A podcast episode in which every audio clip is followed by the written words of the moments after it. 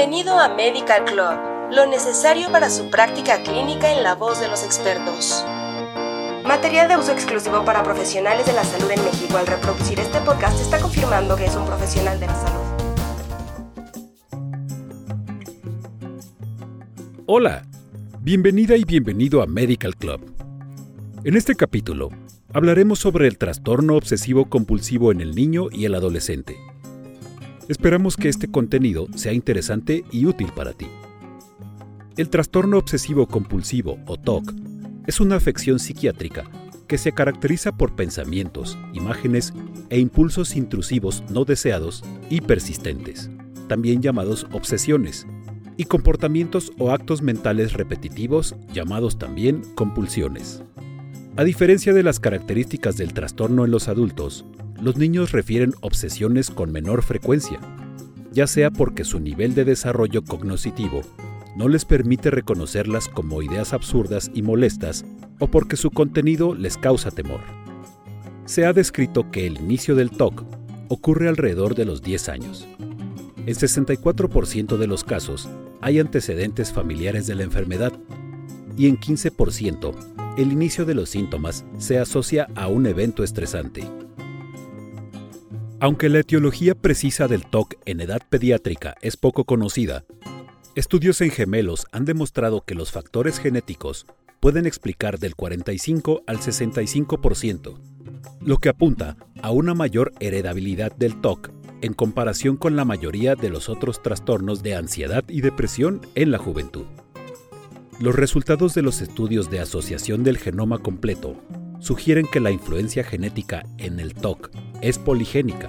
En particular, los genes del sistema serotoninérgico, dopaminérgico y glutamatérgico parecen influir en el TOC. Por otro lado, los modelos neuropsicológicos del TOC proponen que surge de alteraciones en los circuitos frontoestriatales.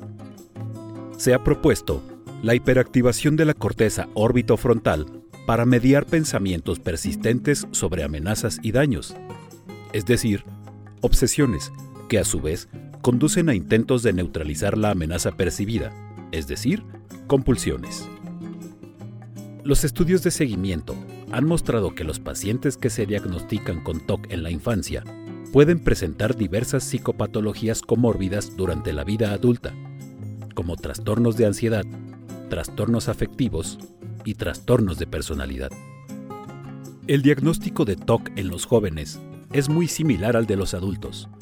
En los niños, es muy importante diferenciar las compulsiones verdaderas de aquellas rutinas normales o los comportamientos ritualizados, los cuales por lo general son transitorios y no son motivo de preocupación. Por ejemplo, muchos niños muestran rutinas específicas a la hora de acostarse, como decir buenas noches de una manera particular a sus padres y o juguetes. Para ser considerado una compulsión, un comportamiento debe ser angustioso y o perjudicial. Cuando existe sospecha diagnóstica de este trastorno, se recomienda realizar una historia clínica psiquiátrica y médica general completa. Existen diversas entrevistas diagnósticas en psiquiatría infantil y de la adolescencia, como el Kitty Schedule for Affective Disorders and Schizophrenia, Present and Lifetime Version, KSADSPL por sus siglas en inglés. El Mini International Neuropsychiatric Interview para niños o la entrevista semiestructurada para adolescentes, que resultan herramientas útiles para la detección y confirmación del trastorno obsesivo-compulsivo en pacientes pediátricos, además de otros trastornos psiquiátricos comórbidos. A pesar de que ahora se reconoce al TOC como una enfermedad, la mayoría de los médicos generales e incluso los profesionales de salud mental que trabajan en el primer nivel de atención no están capacitados para detectarlo y diagnostican erróneamente en los pacientes otros trastornos ansiosos, trastornos afectivos o algún trastorno de personalidad. Así cerramos el tema de trastorno obsesivo compulsivo en el niño y el adolescente. Muchas gracias por escucharnos. Hasta pronto y no olvides suscribirte a nuestro canal.